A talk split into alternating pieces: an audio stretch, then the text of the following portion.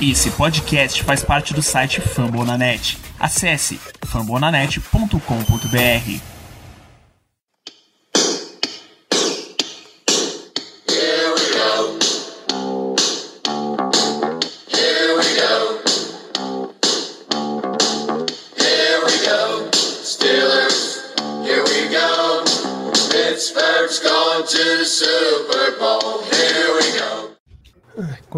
imagem das Pix dos Steelers em 2022, com essa fonte horrorosa que a NFL escolheu para esse ano, vamos abrindo esta nossa live aqui, direto de twitch.tv blackyellowbr. Estamos falando para mais um episódio do Black Yellow Brasil Podcast, que é um programa que fala sobre o Pittsburgh Steelers em fambonanet.com.br, a casa do Black Yellow e de mais 80 podcasts falando de NFL, NBA, MLB e NHL. Você confere este programa também depois da live, quando ele sai em podcast, nos principais aplicativos do ramo, né? Spotify, Amazon Music, Apple Podcasts, Deezer, Google Podcasts, o aplicativo que você preferir, deixa suas cinco estrelas, deixa o seu like, faça o que você quiser para ajudar a gente nessa batalha do algoritmo. Neste programa de hoje estarei com o grande Diego. Boa noite, Diego. Boa noite, Danilo. Boa noite todo mundo que está acompanhando. E hoje vamos falar de prospectos de ataque. Lembrando, ataque envolve tanto linha ofensiva como também aí recebedores, que acho que vai ser o grande foco, né, do programa de hoje, né, Danilo? Perdemos James Washington e perdemos Juju, então eu acho que precisamos correr atrás de recebedor no draft. É uma coisa que o Steelers gosta de fazer, então a gente fica um pouco mais calmo, né? Ou não, não sei. Talvez o histórico recente não, não ajude tanto, mas enfim. Pois é, vamos lá, Diego. Hoje nosso objetivo é falar de ataque. E aí, eu antes da gente falar de prospectos especificamente, eu te abro com uma pergunta. Você acha que, caso o Steelers não vá atrás de um quarterback, que foi o nosso assunto na semana passada, o que é mais provável que o Steelers selecione? Você acha que é mais provável vir um jogador de defesa? Você acha que é mais provável um jogador de linha ofensiva? Ou um, um skill position? Vamos fechar com um wide receiver, vai. Não é de esperar que o Steelers draft um tight end na primeira rodada esse ano, nem um running back, pelo amor de Deus. É, até porque a classe, né, de, de Tyrande, convenhamos, né, Danilo, é uma das piores classes em muitos anos, né. A gente tem alguns Tyrands versáteis, mas tirando isso, a gente até sabe quem vai ser o Tyrande draftado nosso. E se precisar draftar, né. Mas enfim, eu acho que se o Steelers não for atrás de quarterback, o que pra mim vai ser um- uma coisa muito fora da curva, pelo, por tudo que vem indicando, né, eu acho que a gente pode ir para defesa mesmo, talvez alguém para secundária, não sei, talvez um safety, tem o Levi Cine, né, de Georgia, é, talvez um cornerback, caso eles queiram cementar um pouco mais a posição, já que tanto o contrato do Levi Wallace quanto do Kelly Witherspoon não são contratos longos, né, são Exato. contratos de dois anos, então talvez ali se sobrar algum jogador muito bom na posição, né, o, o Gardner eu acho muito difícil, mas não sei, vai que o draft se desenvolve do jeito que sobra, né, o Armand Gardner de, de Cincinnati, tem o próprio Kyrie Irlan também de, de Flórida. Eu não gosto, né, você sabe que eu tenho ainda esse medo, eu sei que eventualmente a gente vai ter que superar esse medo de draftar cornerback na primeira rodada. Vai chegar um ponto na história dos Steelers que a necessidade de primeira rodada vai ser um cornerback, então, mas eu, eu viria, é, veria, na verdade, com, com bastante carinho essas posições. Acho que, vamos lá, é, eu acho que antes de corner, acho que na frente de corner, talvez um linebacker, não sei se você concorda. Não, não sei se dre- não, acho que Ed não, acho que Ed talvez o Steelers até pegue, mas mais para frente, por ser uma classe profunda, mas talvez algum jogador de miolo de linha é, defensiva, né? Um middle linebacker ali, um inside linebacker, na verdade, né? Acho que pode rolar, né?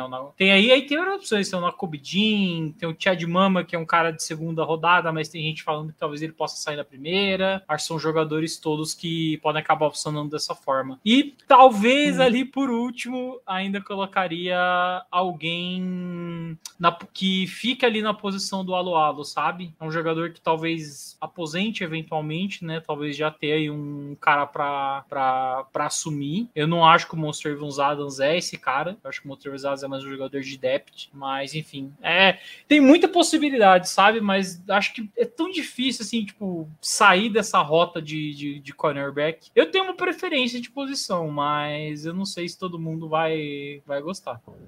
É, eu acho que secundária é mais provável. É aí corner ou, ou, safety. Safety um pouquinho à frente do corner, porque nesse momento, nessa janela temporal que a gente está, os Steelers tem um dos seus safety titulares, né? Não interessa contratar o Carl Joseph, se, se ele foi tão pouco usado na última temporada, é de se esperar que ele continue sendo um cara mais abaixo no, no elenco, que ele venha para disputar uma posição de elenco e tal.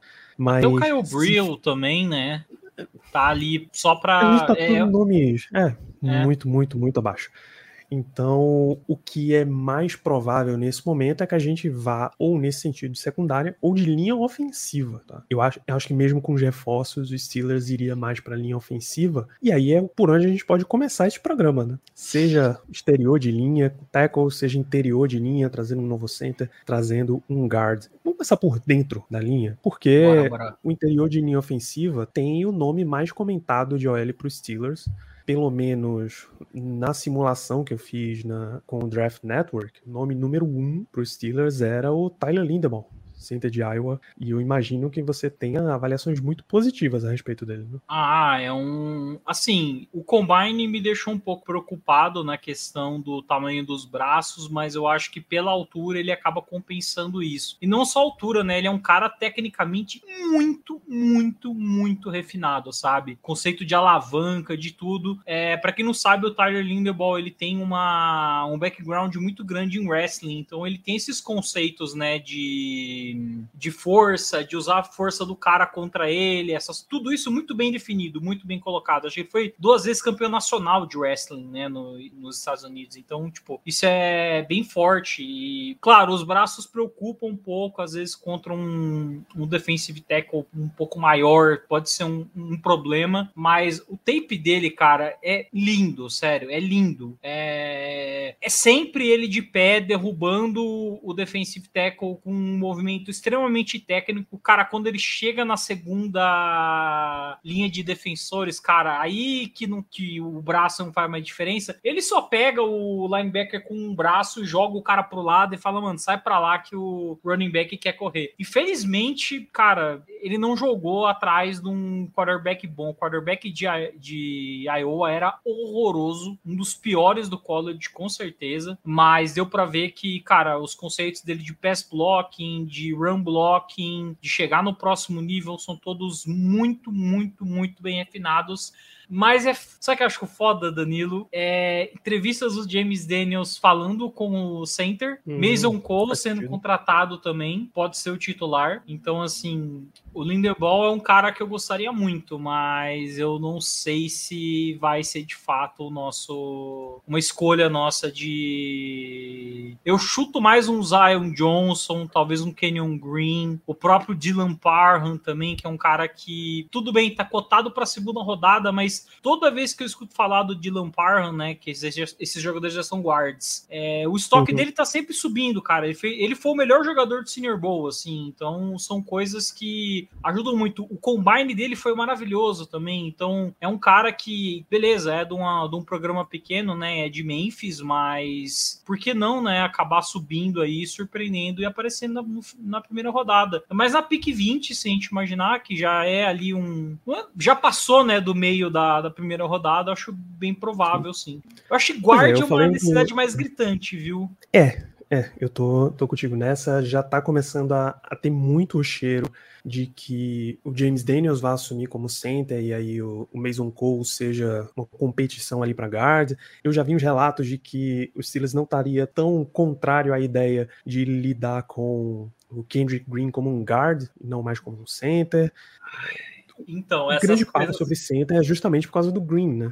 Porque é. seria, você estaria ali naquela dualidade dos Steelers, tá? Eles vão jogar, vão admitir que erraram a pick, eles vão trazer um cara para competir, eles vão trazer um cara para ser imediatamente titular e você já marca aquilo ali como um experimento que deu errado. O que exatamente eles vão fazer é a grande questão. Eu Eu mas eu acho que o Steelers traz um, não traz também um cara pra vir ser o titulado de center É, no draft. eu, eu, Eu, acho que eles trazem ou um cara pra competição ou um guard pra ser titular. E aí você teria três nomes disputando duas vagas, né? Porque você coloca É. o Dotson, coloca Mason Cole ali e deixa os três brigarem. É, eu não sei a situação do Dotson, se ele é um cara assim que tá completamente já com o posto dele garantido, mas eu acho que sim, né? Acho que o Dotson, pelo menos pelos anos que fez, principalmente o primeiro ano, ele conseguiu garantir bem. É nessa outra posição, né, de, de left guard, na verdade, né, que a gente tá tendo essa, esse problema. Porque assim, tá, vamos pensar no, na seguinte situação: a gente joga o James Daniels para jogar de center. Lembrando que ele jogou de center, né? No, foi draftado como center, inclusive. É de Iowa também, assim como o Tyler Lindenbaum. E a gente coloca ele para jogar de center. E tá, quem que vai ser o guard? O Mason Cole? Aí, aí acho que fica uma briga assim.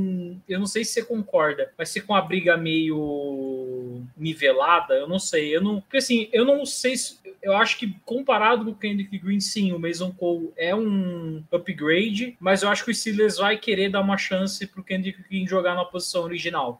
É, aí também a gente precisa ver o que é que o Steelers acha que é a posição original do Green, né? Então. ele foi draftado e anunciado como center já. É, mas jogou, tipo, muito mais como guard, né? Então, acho que natural, assim, o melhor jeito do Steelers é não admitir que errou e ainda não criar a situação de colocar o Green como center, que a gente viu que foi um desastre, é colocar o Green como guard. Que aí você dá desculpa, beleza, a gente tentou ele como center, a gente achou que ele ia conseguir jogar bem como center, trazemos ele para guard, posição original que ele jogou na Universidade de Illinois e acabou, entendeu? Então aí eles meio que matam essa esse problema, assim, sabe? Não descartam um cara automaticamente e aí eles podem fazer uma competição ali, né? Do Mason Cole e do Kendrick Green, talvez para posição de guard. Porque o Mason Cole também é um cara que joga de center, mas joga de guard também, assim como o James Daniels. Exato. Tem mais pelo menos uns dois jogadores que são super falados de interior de linha ofensiva para o draft, para a primeira rodada, no caso, que são o Zion Johnson, Boston College, e o Kenyon Green, Texas A&M. Você chegou a citar o nome dos dois.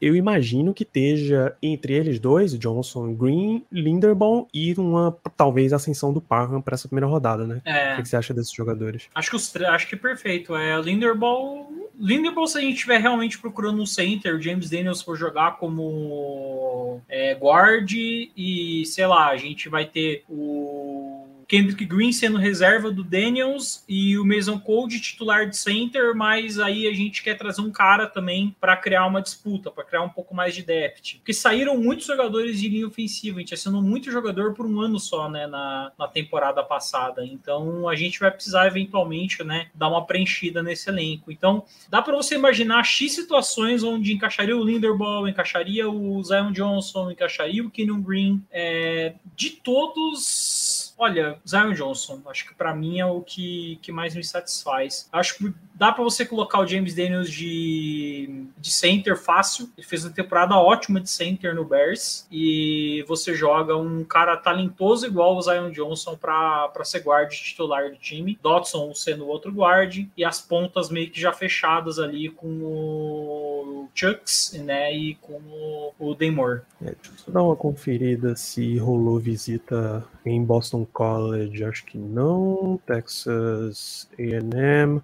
Vou ver aqui o que é que o, o Steelers já o fez. foda de Boston College é que é uma faculdade regra. muito pequena, né? Não sei se vale a pena você ir lá para assistir o cara. Às vezes os caras só mandaram algum scout, alguma coisa assim, né?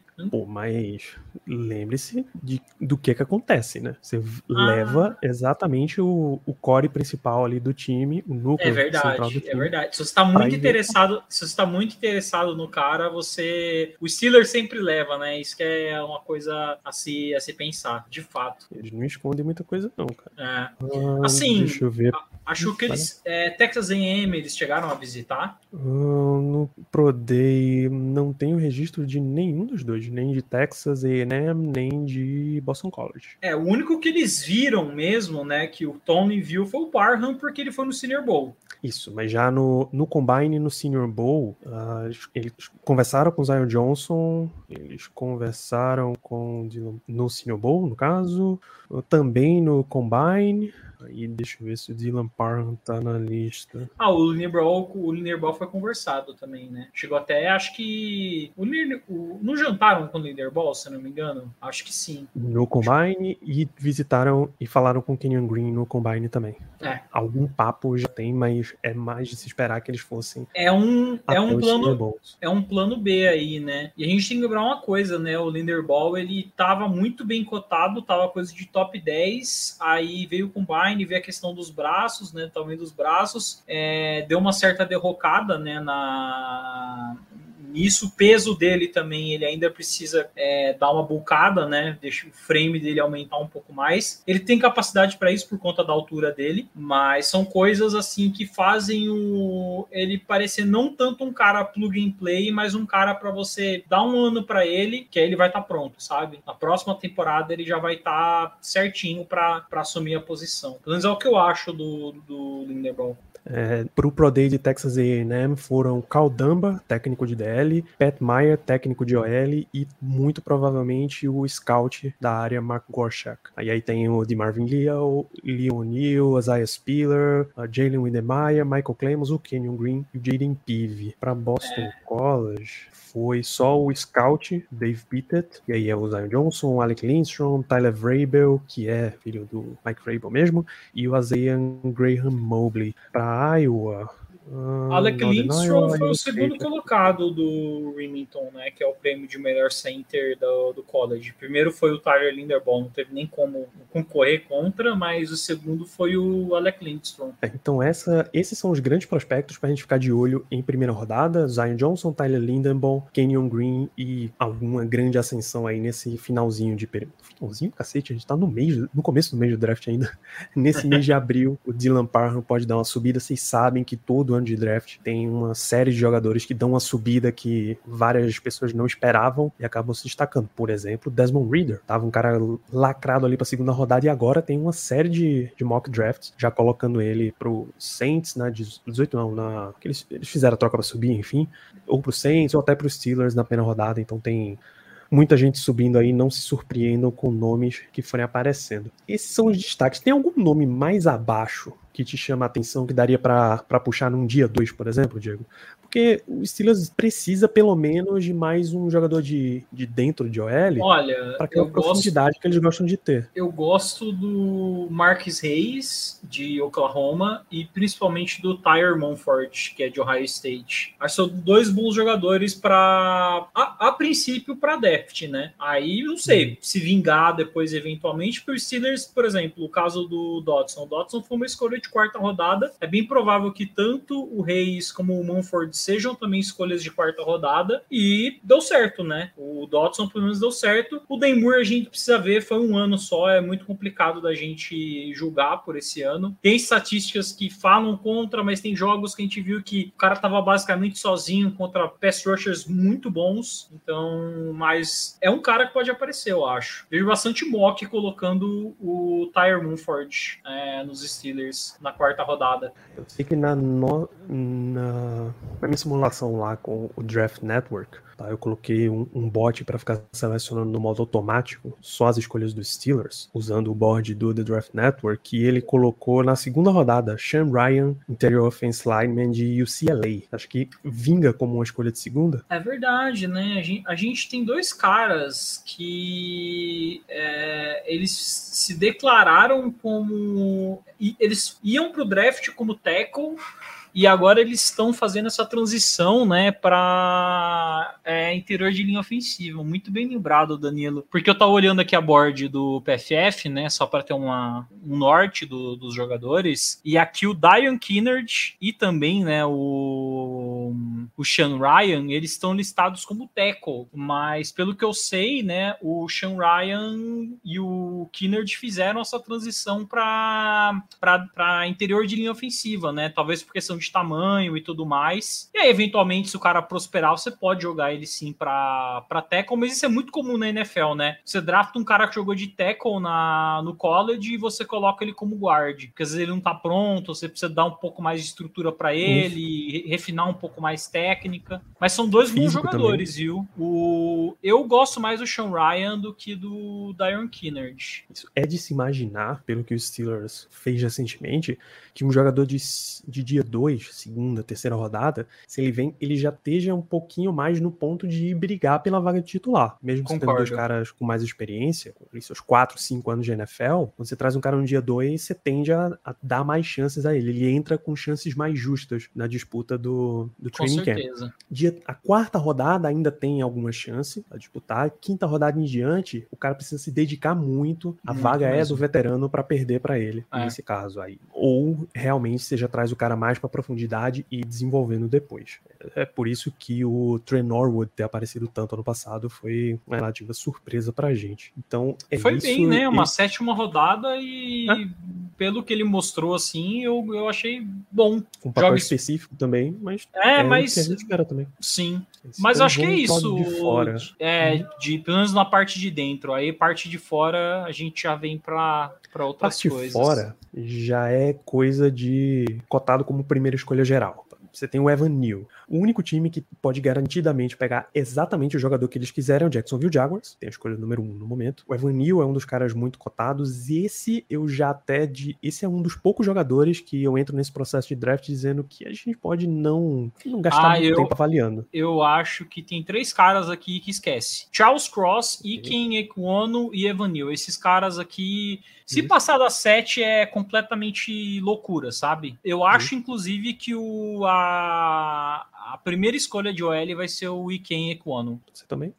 Pode ser. Então, o que nos resta é colocar como Trevor Penning, o primeiro tackle razoavelmente disponível na nossa faixa. É, tem ele, tem um Berna- o Bernhard Raymond de Central Michigan também. Pelo menos no PFF ele tá bem cotado. Esse eu não cheguei a ver tape. O Trevor Penning eu cheguei a ver tape. O Trevor Penning é um jogador que precisa ser refinado, mas ele é grande, forte, ele é. Como é que fala? Só usa muitos termos pra linha, pra linha ofensiva, né? Nasty. Ele é um cara muito nasty. Então, assim, é um tipo de, de, de tackle que realmente ajudaria a gente, sabe? Mas eu não sei, eu sinto que o Steelers é, ainda vai dar um- uma colher de chá pro, pro Demur, sabe? Eu acho que se for vir um tackle, eu acho que vem mais pra frente no, no, no draft. Se vier, né, cara? E aí os nomes mais pra frente, tipo, você tem ainda o, o, o, o pessoal que se declarou como IOL, mas pode jogar como tackle, né? O caso do Darian Kinner de Kentucky, o próprio Petit é, Frere, que caiu muito, nossa. Esse cara tava no top 20, agora o pessoal tá falando já em terceira rodada pra ele, sabe? Que é o tackle de Ohio State. Você tem o Show Ryan também, né? Que é o tackle de UCLA. Isso, eu tenho. Eu tô com a, a board do Draft Network.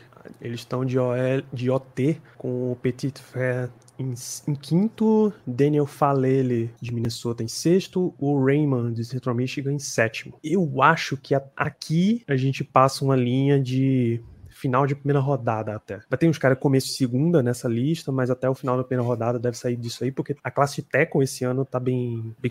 Tem muita gente atrás. Vai, deve ter muito tackle selecionado no, de primeira rodada, desde o começo até o final da primeira E ela rodada. tá muito. Ela, e a linha dela tá muito.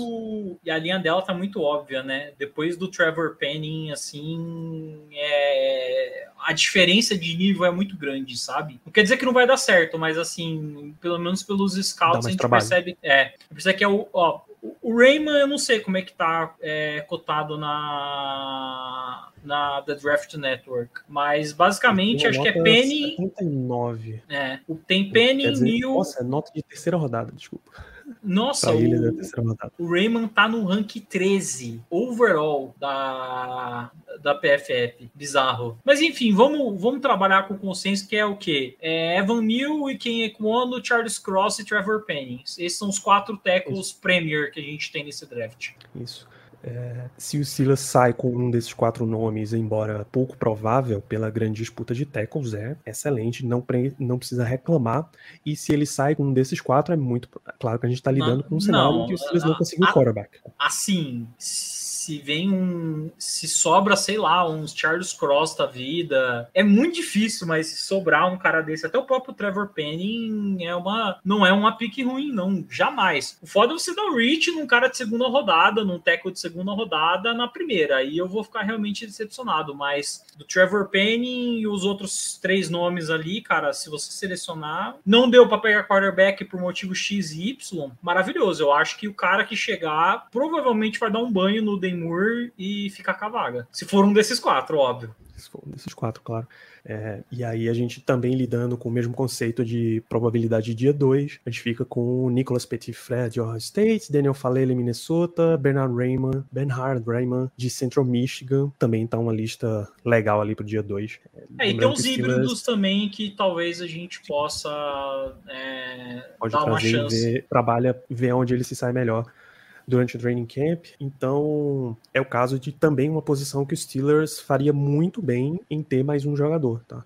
Na, no começo do draft, porque hoje a gente tem só o Dan Moore e o Schultz, né? Na, na- no draft só, a gente, a- eu imagino que a gente vai pegar algum tackle sim, cara. É realmente, pô, é, o draft tá muito baixo. Só se for uns boi de piranha aí que o que o Colbert achar na, na free agency, aqueles caras baratinhos, sabe? Que é só pra, pra encher linguiça mesmo e colocar, sabe? No entanto, nesse momento não tem, a gente vai esperar que venha do draft. Então, OL é isso daí, tá? A gente espera que venha pelo menos um interior e um exterior, tá? De algum nível, de um bom nível no draft, ou que venha uma contratação razoável para preencher esse elenco, porque É. vaga- as vagas estão abertas. É, ainda tem né, a possibilidade de a gente ir atrás de um, um jogador de linha ofensiva na, na free agency, né? Tem alguns nomes disponíveis ainda. Não são grandes acho- nomes. O que eu acho já é o seguinte: se a gente chegou em abril e não rolou a contratação, fora, por exemplo, o, o Edmonds, que já é um jogador da casa, tem o contato e tal, é tranquilo de trazer.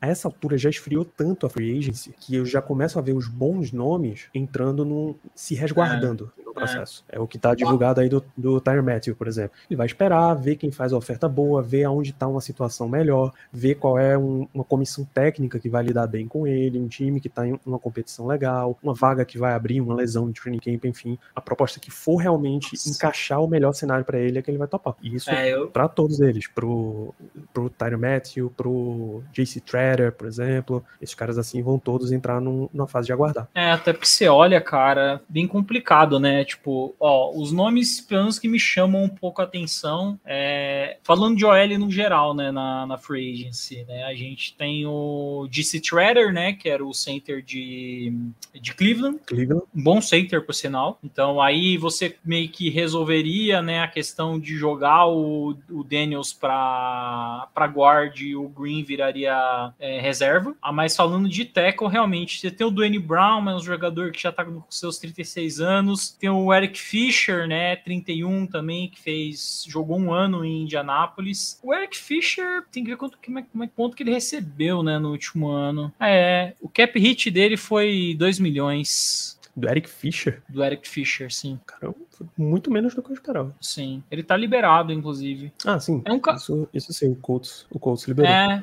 Ah, não, não, não, desculpa. o- Desculpa. É, ó, o contrato dele em 2021 foi de 8 milhões e esse ano, né, ele. O, o Colts tomou Ah. aí um. Por ter liberado ele ainda, ele ganhou 2 milhões, né? E aí ficou 2 milhões de dead cap lá no, pros caras. Mas ele tá Uhum. liberado. Esse é um cara que. Acho que de todo mundo que eu vi aí da lista de, de teco, acho que esse é o único cara que eu, que eu traria, assim. Porque já teve bons dias e eu acho que não machucaria ter ele no. no como deft, sabe? Só que não, se você traz o Eric Fischer, não é pra ser profundidade, cara. Você tá trazendo um titular. É. Esse- Então, esse- a, a questão é, eu, eu acho aí que vale no momento. que assim. É, então. Mas eu acho que na situação que ele tá atualmente, acho que dá pra você contratar ele bem baratinho, viu? Porque ele vem aí de Ok, dois anos meio titular. irregulares, né? É, vem, vem como titular, mas ele vem de dois anos meio irregulares aí. Ele não foi liberado, né, em Kansas City e foi contratado de última hora, né, no, no Colts. Foi ok, não foi aquelas coisas, né, não foi o que o Colts esperava também, talvez ele voltar, né, à boa forma dele, mas acho que pensando em contratação de linha ofensiva, acho que esse é o único cara que eu conseguiria imaginar. Não sei se você concorda comigo. Em free agency. Nem ele. Nem ele. Nem ele. Nem É porque ele, tem não. que ter alguém, né? Agora você A falou, essa- você, você não, me a lembrou do Deft. A essa altura eu vejo mais os Steelers trazendo ou nomes conhecidos já deles, pessoas com quem eles já trabalharam, as famosas Uhum. conexões, para encurtar o caminho de preparação, de entendimento, ou algum cara do lado mais jovem, mais desconhecido e, e tal. Não vejo um gran- jogador de grande perfil nesse, nesse restante de free agency, não. A não ser que a gente já esteja perto da temporada e um titular se machuque. Aí o Steelers quer trazer um, um nome mais forte e não tenha draftado ninguém, claro. Aí o Steelers quer trazer um nome mais forte. Mas fora isso, eu não vejo não. Vamos, vamos andando, tá? A gente en- entra agora para skill positions. O wide receiver, é claro que é o, o foco nosso aqui. O Steelers perdeu três, repôs com um, tá? Só a saída do Ray Ray McLeod foi reposta com o Gunnar Ochelski. Então tem dois jogadores ali do, do círculo para repor. Só que a gente pode passar mais rápido até pelas outras duas posições, skill positions. Tight end, tá? Você mencionou que a classe de tight end é horrível, o que significa que o Steelers não precisa se dedicar a ela no dia 1 ou no dia 2, mas uma escolha no final do, do draft, para ser um end 3, para competir com o para competir com o nosso glorioso Kevin Raider pela vaga de end 3, vai rolar um gente- undrafted, ou, ou Kevin Raider, ou alguém que esteja solto aí, vai rolar. Se vai ser o nosso glorioso Conor Hayward, Vai ser, ô, Danilo, por favor, né, meu? Não, não é. cara, é que assim, draft é imprevisível, pô. Ah, O que a gente mano, pode fazer é que gostaria. Porque ele tem. Se você tá buscando um time com variedades, que te dá várias opções, você tá buscando um quarterback com mobilidade, você pode buscar o cara que é uma arma ofensiva, porque jogou de tight end, jogou de fullback, jogou de running back, fez essas várias funções. Eu gosto do. Eu acho que é bem provável. Se ele vier, se ele for uma drafted free agent, eu acho que é provável que ele dê preferência para os Steelers. Eu não posso garantir, pô. Então eu É, não, realmente. Tá, ali com a escolha de sétima rodada. Você tá certo, não, não dá pra garantir o Conor. É que, cara, eu, eu imagino até a gente dando um certo reach nele, sabe? Dependendo, tipo, ah, alguém quer, vamos lá pra sexta e pegar. É o efeito Derek Watt, igual o TJ Watt teve, que a gente trouxe o Derek Watt de, de tabela. Vamos fazer a mesma coisa com o Ken Hayward trazendo o irmão dele, sabe? E o que é o pior, eu acho que o Conor é um ótimo fit pra gente, porque é um jogador versátil numa classe que ninguém se destaca muito. Então eu acho que você tem um cara que pode jogar de fullback, a gente sabe que o Derek Watt é um jogador que machuca de vez em quando, é, pode jogar de running back, o nosso, nosso chart né, de running back não tá, não tá aquelas coisas, a gente basicamente é o, o Najee Harris correndo o tempo todo e a gente sabe que não pode fazer isso, vulgo o que aconteceu com o, com o Derrick Henry, né, que botaram tanto ele para correr na, na temporada regular passada que o cara machucou, velho, não tem running back que aguenta, por mais forte que o cara seja. Então acho que assim, o Cornel Hayward, por ele checar tantas caixas, ele é um jogador bem interessante da gente ter. E o principal dessa história inteira é o seguinte, ele você pode colocar ele sendo um end 3, sendo fullback 2. Quem diria um time ter um fullback 2, pelo amor de Deus. E um running back 3. Pra vir ser o cara dos special teams, tá ligado? Um jogador realmente relevante de special teams. Você tá draftando um special teamer, porque ele até tem umas recepções interessantes, mas o conhecimento de rota não é tão bom, porque ele passou muito tempo saindo direto do backfield. O técnica de bloqueio é muito boa, não à toa ele foi bem usado como fullback mas o, a inteligência de jogo, ele acabou de mudar de posição, então tem muita nuance de, de end, que ele não tá Com habituado ainda. certeza. E Mas tight eu é uma acho. posição difícil de adaptar, não é todo, todo jogador que chega e vira o Pat Frymouth, pô. Mas uma coisa que a gente tem de histórico recente bom é o Zach Gentry, cara. É era um moleque magrelo, Ah, tinha um frame anos, né? legal e, mano, ele não sabia pegar uma bola. E hoje ele é o Tyrene de 2 do time e, mano, eu confio no Zach Gentry, por incrível que pareça. Eu acho que é um cara que, que pra função de, de Tyrene de 2, vai fazer isso muito bem, sabe? Porque ele aprendeu a pegar bola, ele aprendeu a correr rota.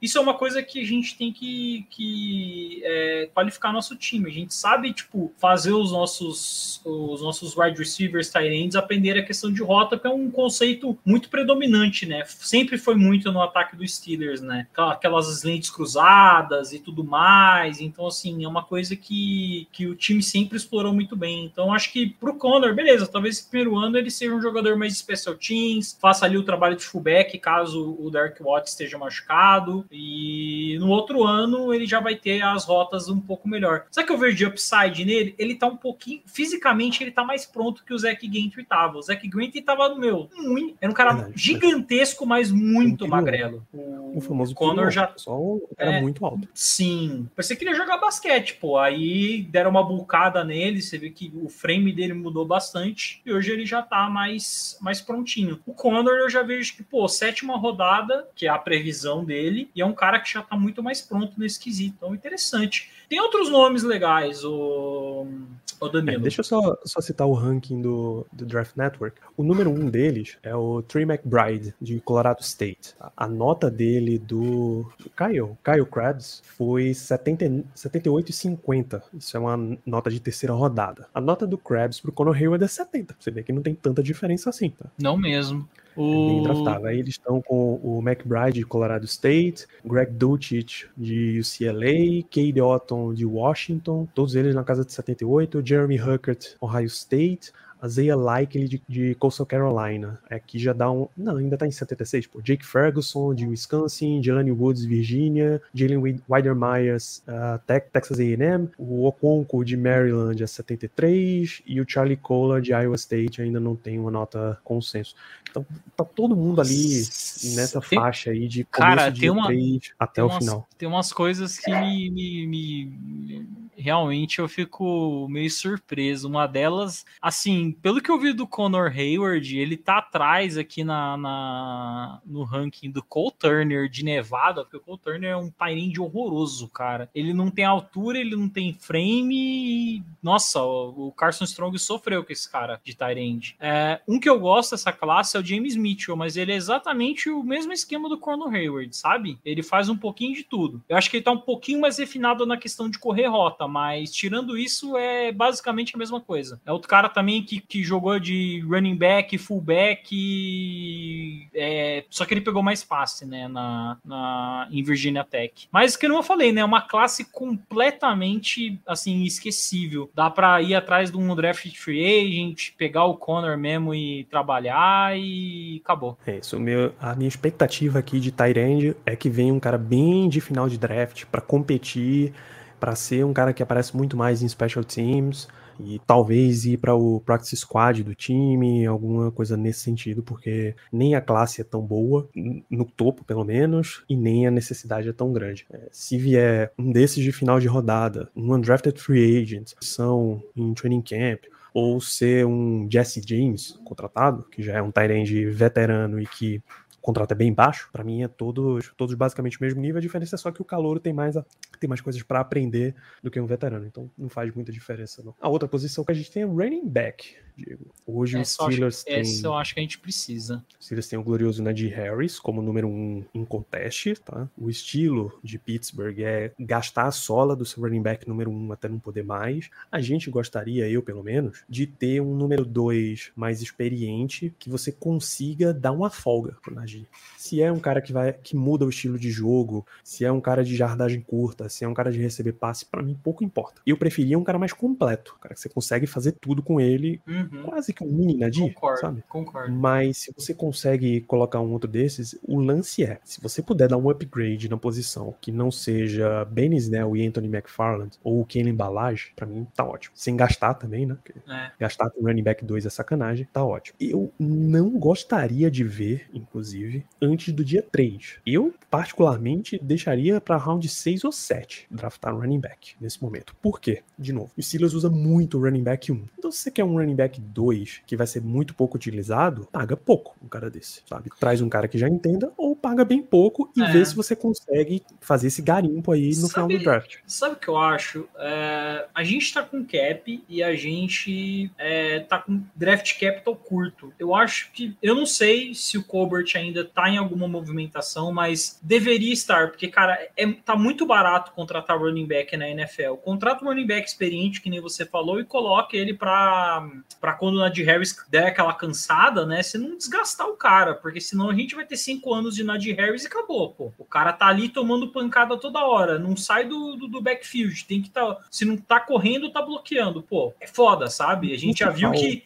Pra mim é que o Silas tem uma experiência recente que foi excelente de ter dois running backs, dois running backs zoom, entre muitas aspas aqui, que foi aquela dupla Le'Veon Bell e D'Angelo Williams. Ele Sim. usou como se fossem running backs zoom isolados. O cara que era o número dois nem aparecia em campo. Mas, quando você precisou do, do reserva, o reserva foi uma estrela para a liga, basicamente. Então, eu gostaria muito de ter, normalmente, uma dupla nesse sentido, sem precisar investir capital de draft nisso. Olha, tem um jogador que você curtiria mais nesse final de draft? No final é foda. Eu precisaria ver como é que. Porque assim, é, a gente tem no draft. Eu vou passar os, os nomes principais. Tem o Brian Robson Jr., que, pra quem não sabe, era o running back reserva quando o Nadir Harris estava jogando lá em Alabama. Ele tem um estilo diferente. O Brian é um running back mais. É, como é que fala? É, mais ágil, né? Ele não é que nem o, o Nadir, que é um cara mais de conseguir jardas, ser difícil de derrubar. Ele é mais aquele cara para achar o gap correr e se tiver aberto ele vai até a endzone, sabe? É, depois tem um cara que eu gostei muito, muito, muito, muito, muito no, no college, que é o Jerome Ford, que é o running back de Cincinnati. É rápido, é forte, é que nem você falou, seriam dois running backs um. Ele não tem a capacidade de pegar bolas no backfield igual o Najee Harris tem, mas ele tem uma explosão de velocidade melhor. O problema é que eu não sei, assim, é, as boards que nem você falou, você tá olhando uma, eu tô olhando outra, cara. Eu não sei como o Jerome Ford tá na sua. 10. No que? Em running back? Ele é o décimo. Ele, ele é o décimo, décimo running back. back. Será que o décimo running back dá pra gente imaginar numa sexta rodada ou é muito exagero? Hum. Cara, Pô, não acho que é exagero, eu, gosta, não. eu gostaria do Jerome Ford. Se, se desse para sobrar o Jerome Ford, eu gostaria muito dele, cara. Achei ele fantástico, inclusive carregou muitas vezes o, o proclamado Reader aí na, em jogos que o Reader não correspondeu muito. É um bom running back. Selecionados ano passado.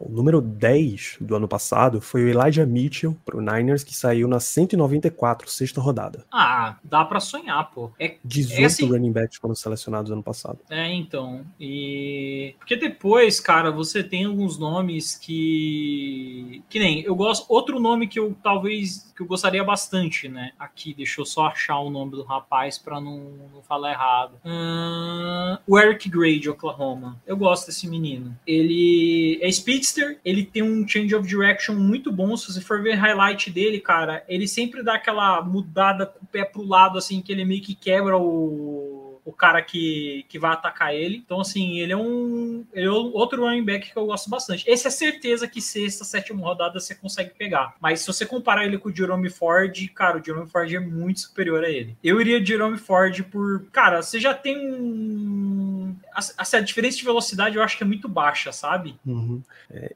esse ano, inclusive, Diego, não sei se você tem essa mesma impressão. Toda vez que eu leio sobre, eu converso sobre essa classe de draft, ela me dá a impressão de estar muito recheada. Ao longo do draft inteiro, você tem muito nome bom para selecionar. Não parece ser aquele ano que valia a pena você pegar uma sexta do ano que vem. Ali no final do draft, você viu que tem uns quatro nomes maneiro que você quer pegar. Você dá uma sexta do ano que vem, pega umas duas, três de sétima e faz uma feira no final do draft para garantir teus caras e não, não deixar ir pra sorte de undrafted. Dá pra, dá pra pensar, dependendo dos nomes eu acho. Por estar tá recheado também, talvez você possa, tipo, sei lá, dar uma sétima ou uma sexta do ano que vem, pular para uma sexta desse ano e pegar um cara que você acha que é muito bom, que tá sobrando ali e fala, meu, esse cara aqui, se a gente botar para jogar, vai dar jogo, sabe? Eu sei que o pessoal Isso. não tá pensando muito em running back, porque com certeza o Nadia é incontestável nosso running back número um, mas a gente precisa de running back, cara. Não dá com o Ben Snell e muito menos com o Anthony McFarland. É, É. McFarland entrou com pompa, parecia que ia ser o nosso running back 2 e, cara, nem jogando ele tava, nem escalado ele tava. Então você percebe o quão errado deu. Exato. É por isso que, eu gostaria de um investimento, é por isso que eu queria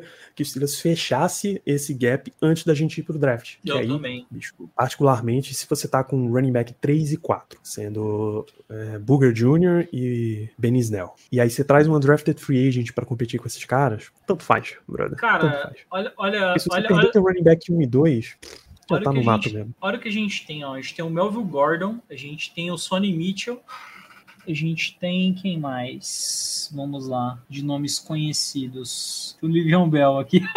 Não. Ai, ai. Esse já faleceu, infelizmente. É, falecido. Cara, mas aí, dois bons nomes, ó. O Sonny Mitchell e o Melvin Gordon. Acho que pro que a gente quer é ótimo, cara. Sai barato, acho que. Deixa eu ver como foi o último contrato do, do, do, do Sonny, Mi- Sonny Michel. né, Era de que fala, calouro né? porque ele foi trocado, né? O Rams deu uma sétima pro Patriots pra poder pegar o, pegar o contrato de calouro dele, porque dois tinham machucado. É, pagaram 4 milhões nele. De novo. Acho que dá pra pagar O menos. Marlon. Mack é um, é um titular que dá pra pegar. Um Tariq Cohen é um titular que dá pra pegar. Se você quiser usar pouco, David Johnson, mas aí você tem que dar um contrato barato. Philip Lindsay. Você vê que tem, Booker você vê que, você vê que tem, para todos os gostos na free agency. É mu- Murray. É muito dois. barato, cara. É muito barato. Eu fico.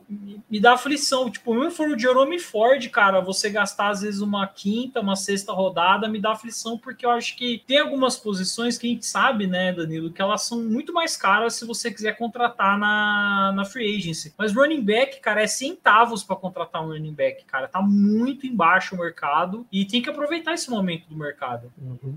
Até jogadores. Tem uns caras de mais nome, de mais preço, o Darrell Williams e o Jarek McKinnon de Kansas City. Você tem uns caras mais baratos, e também mais jovens. Pô, perdi o cara aqui, rapaz. O É, Justin Jackson de, o McKinnon Los é um Angeles. nome, né? Eu gostei, isso. pelo menos, do- Variedade de free agency você tem aí disponível. Então, por Cara- favor, Steelers, fecha esse gap antes da gente ir pro draft, porque Cara, aí o dá McKinnon, folga. ah, o salário do McKinnon foi 990 mil, é o mínimo, né? Não? Cara, isso, você. Mano, 2 milhões, 1 milhão por ano de contrato pro cara. E é um jogador bom, pô. Sabe? Tipo, o preço que. Tipo assim, a faixa de preço mais baixa possível, você tem várias opções diferentes. Não tem por que pegar o running back nesse draft, cara. Eu, sinceramente, esperava que a gente fosse trazer um do. Da Free. Espero que a gente traga ainda, viu?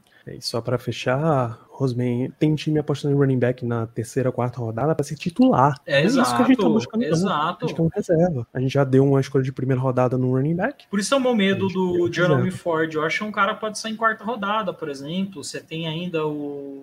é, vamos ver aqui. Ó, tem o Kyron Williams, tem o James Cook, tem o Zay Spiller, que tem board que tá botando ele mais pra frente, tem board que tá botando ele muito pra O- trás. O Draft Network tá com ele número um. Quem? Running back número um da classe. O, O- é o Kyle Krabs? É o Kyle Krabs da Draft Network. E ele O tem Zay nota de Spiller? segunda rodada. O Isaiah Spiller, Zay- exato. O Zay Spiller. Tem o Zay. Spiller, cara, os três melhores são o Zay Spiller, o Kenneth Walker, terceiro, que pra mim é o melhor, e o Bruce Hall. Aí depois vai que meio que se Brees Hall é o confundindo. oitavo. Nossa, que estranho o Bruce Hall no. no... Ele tá com ranking de segunda rodada, pô. 74,5. Aqui Metade de segunda terceira rodada. Tá com metade Pierre de segunda Strong rodada. Jr. não, não tem ainda, mas tá começo da quarta. Enfim, você tem, tem nome. O running back sai aos montes. Mas a classe que sai aos montes sai de qualidade, sai de todos os gostos que você quiser, em qualquer nível que você pegar no draft, tá rolando de sair cara titular e forte. Wide receiver, Diego. Que classe Steelers maravilhosa, Perdeu cara. o Juju Smith-Schuster pro Chiefs. Perdeu James Washington pro Dallas Cowboys. Perdeu o Ray McLeod para São Francisco, mais de novo. São Francisco? Ele foi? Foi, foi pro 49ers. Mas trouxe o Gunnar Ochelski do Patriots. Pelo menos mais dois nomes tem que entrar nessa rotação, tá? Hoje a gente tem Deontay Johnson como número 1, um, Chase Claypool como número 2. O que é para ser um wide receiver 3 tá em aberto, porque eu não acho que nenhum dos wide receivers que a gente tem tá pra esse Não. nome. Você pode colocar como número 4 hoje, nesse momento, o Anthony Miller, mas que era para ele ter aparecido ano passado pelo menos como um wide 6, não rolou.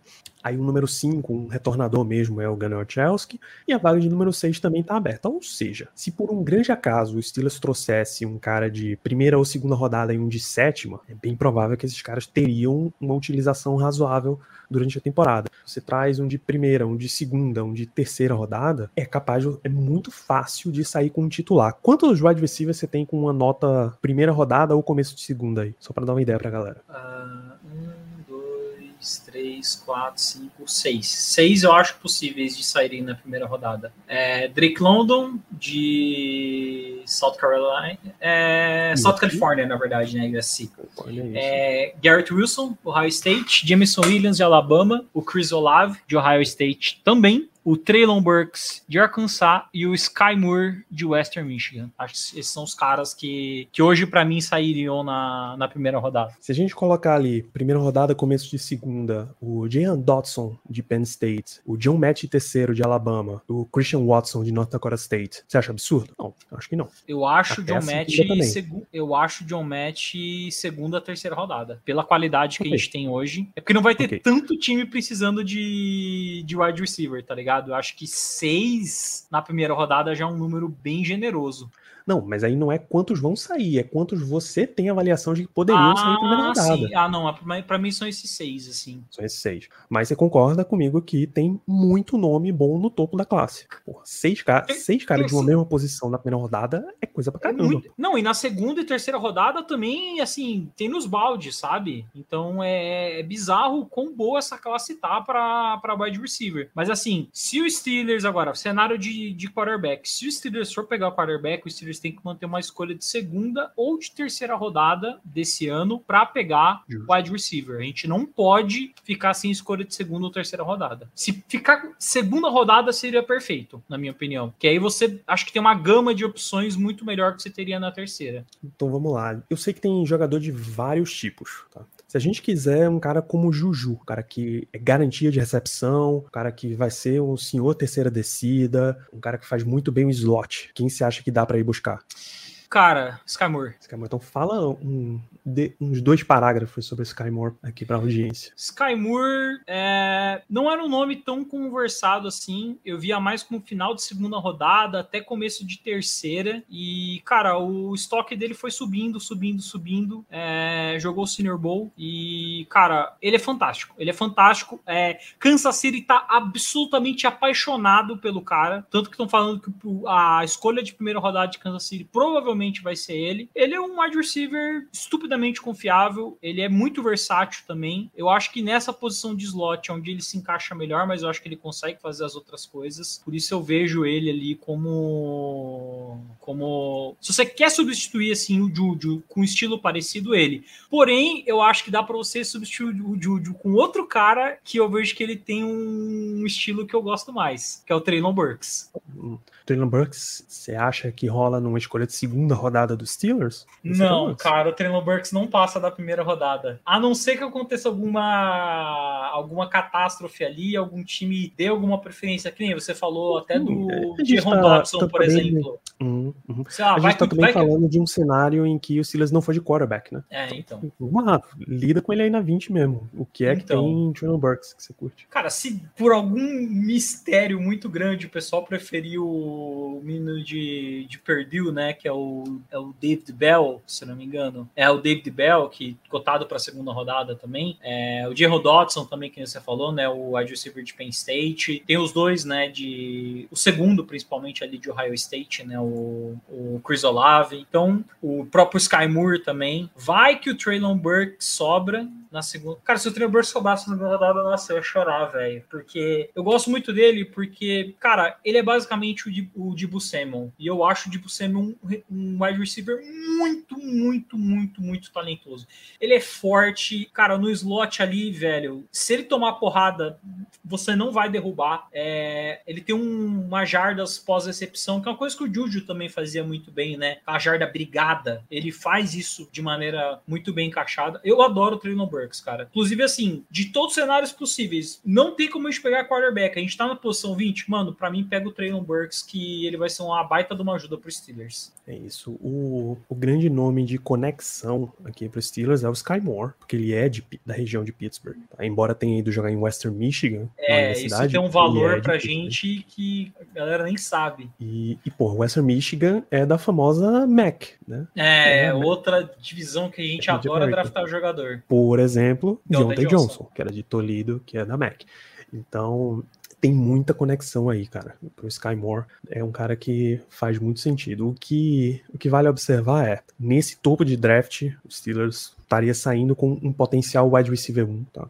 Mesmo que e se por um acaso eles não quiserem pagar Deontay Johnson e continuar olhando até achar o número um, que ele realmente se apaixone pelo número um, não teria problema de seguir a dinastia de escolhas de wide receiver no dia 2, tá? Pra Pittsburgh. É, que dia acho que o tem... ano que eles interromperam foi ano passado. E dia 2 tem muito wide receiver bom, pô. Pickens, de Georgia, você tem o Justin Ross de Clemson, o próprio Jahan Dodson de Penn State. Sky Moore pode. É que eu, eu não consigo não ver o Chiefs não pegando o Sky Moore, mas enfim. É, o próprio John Match também é um cara que pode estar ali na segunda rodada. Esses são os que eu vi, né? Porque, tipo, tem o caso do Jalen Tolbert de South Alabama. Eu não cheguei a ver esse cara jogando. É, se você for para uns nomes mais embaixo, e aí quiser pegar com o final do draft, mesmo que você já tenha selecionado um em cima e esteja vendo o valor embaixo e queira pegar o que, você acha do, do melhor nome, nome mesmo, força nominal do draft, Charleston Rambo, de Miami?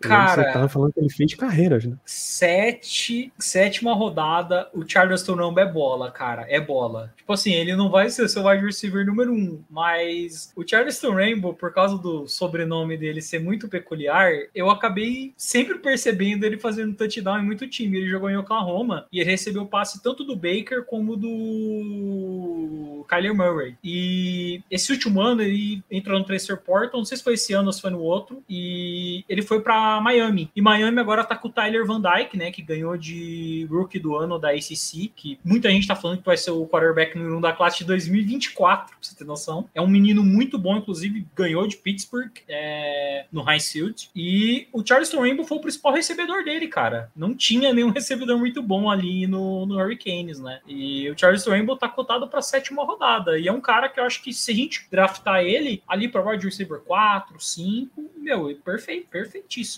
Gostaria muito para o ouvinte e telespectador ter uma ideia. Quando ele, ele passou a ser titular em Oklahoma em 2019, jogou todos os jogos. Ele só perdeu em recepções para o Sid Lamb. Teve 43 recepções, 743 eu acho, jardas. Eu acho bizarro o estoque do, do Charleston Rainbow tá ruim assim, porque como eu vi, né, muito. Comecei a ver muito tape do Tyler Van Dyke e eu via toda hora. Rainbow, Rainbow, Rainbow, Rainbow for a touchdown. E eu, tipo, cara, eu lembro dele jogando bem em Oklahoma e ele ele estava jogando bem no, em Miami também. Então, o você não tá querendo pegar ele mais cedo, sabe? Por mim, tudo bem, pô. Deixa na sétima ali pra gente. A gente tem duas picks na sétima rodada. Uma delas, para mim, é o Charles Rainbow, a outra é o, o Conor Hayward. Por mim, fechou. E olha, 2021 ele foi para 79 recepções, 1.172 jardas, 7 touchdowns. Jogou bem. É muita coisa. Para essa ressurreição de Miami aí, tem muita coisa. Enfim, tem algum nome de um jogador mais de, de esticar o campo? Ah, eu gosto muito do. Eu gosto muito do Romeo Dalps, de Nevada. Foi o principal recebedor do do Carson Strong. E assim, ele faz tudo. Ele é um cara muito. Ele é um cara grande, forte e rápido. Então, assim, ele sempre batia o. Ele sempre ganhava na, no coverage. Ele consegue ser um speedster mesmo com um frame que parece que não vai dar para ele isso, sabe? Porque é um cara alto. E ele consegue fazer isso. O Mil Doubts tem boards que falam dele em segunda rodada, outras em terceira. É, claro, né? A divisão influencia muito nisso. Mas é um jogador que eu gosto. O David Bell também é um jogador interessante, bem rápido, né, de Purdue. Tem nomes legais, por exemplo, a gente tava falando de, de ser um jogador mais de, de jarda contestada, tem o, o Alec Pierce de Cincinnati também. Hum, É, é verdade, isso que eu. Steelers a- precisam, é- cara, desse, desse tipo também. É, e o Alec Pierce eu vejo facilmente como sendo um wide receiver de terceira rodada. O Romil Dalbs agora tá cotado como terceira rodada também. Então esse é um cara mais versátil. Esse que é um cara versátil, tem o Model Robson de Kentucky, extremamente versátil também. O, um pouco mais pra frente, Don Tyler Drummond, foi o principal recebedor do do Matt Corral em Ole Miss. Não tem o pedigree do Ed Brown e do DK Metcalf, mas é também um, um jogador bom. É, é o que eu falei, essa classe em todas as rodadas tem um nome legal de wide receiver para você escolher. É óbvio que eu daria preferência para a segunda rodada, que eu acho que ali pode, pode ter algum nome sobrando da primeira ou algum nome que era para sair na segunda, era para sair na, na, na como vai descendo ali a board, talvez um nome que era para sair no comecinho de segunda, cai para metade da segunda, é um cara muito bom e os Steelers conseguem pegar. Então tem muita opção, sabe? E acho que ficando na segunda. Na terceira, o meu medo é que talvez o pessoal avance um pouco mais alguns nomes, o próprio caso do Matt de Alabama, o próprio Romeo Dalps, né, de Nevada, e a gente não tenha tanta opção de estilo, na verdade, não opção de jogador. Acho que a opção de jogador vai ter sempre aí, vai ter um Alec Pierce da vida, alguém do gênero. É, eu, eu particularmente lido com essa posição de wide receiver nesse sentido. Se o Steelers estiver realmente fechado no- em seu coração em valorizar bastante o Deontay Johnson e o Chase Claypool, então deixa para pegar um pouquinho depois, reforça as outras opções, as outras posições primeiro. Reforça a tua linha ofensiva, batalha por um quarterback no começo, reforça a secundária e tal, e aí você começa a ver wide receiver, porque vai sempre ter opção. É, eu acho Se que o Deontay Johnson. quiser- É, se você já quiser o cara que em, em médio prazo vai ser seu número um, aí você tem que ir mais cedo mesmo, não tem muito o que fazer. É. Eu acho que se for vir um número um, é, para mim é papo de ano que vem, sabe? Eu acho que vão dar esse, esse ano agora pro Deontay Johnson, não vai ter tag nele, e vão ver se ele vai melhorar no- nos problemas que ele apresentou, né? Que ele ainda não conseguiu, que é a questão da concentração. Se não, eu acho que vão tentar ano que vem. O wide receiver sempre tem algum nome, né? Então pode ser que ano que vem o Steelers descubra alguém ali para tentar preencher essa lacuna de, de wide receiver 1. Tem o Claypool também, né? Que é um cara que a gente não sabe aí como é que vai se desenvolvendo. Principalmente na questão de, de comportamento, né? Que a gente criticou bastante na, na temporada passada. A gente até levantou aquela discussão, né? Se valia trocar né, o Burning Cooks pelo, pelo Claypool. Ou por uma escolha de segunda rodada, né? É. Que é o que aparentemente estão pedindo por lá. Deixa eu ver um- uns mocks recentes aqui, voltados para Steelers. Tá? O que é que sai dessas posições de ataque? O Behind the Steel Curtain fez um. Hoje, hoje é dia 5? Hoje é dia 6, fez um ontem com Alec Pierce na segunda rodada. O Steel Curtain fez um recente também com George Pickens, de Georgia, na segunda rodada. Ver se sai mais algum aqui. Steelers Depot, o Tom Mead, no final do mês passado, com Alec Pierce na terceira rodada. Pittsburgh Post Gazette, com Sky Moore na terceira rodada ainda. Ah, o Kozora, dos Steelers Depot.